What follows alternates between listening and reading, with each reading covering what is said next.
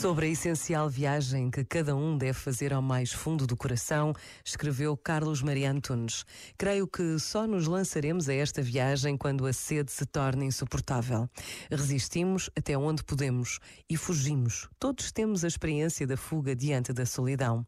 Gastamos muitas das nossas energias a apagar qualquer sinal de dor ou de angústia. Há em nós um medo do desconhecido.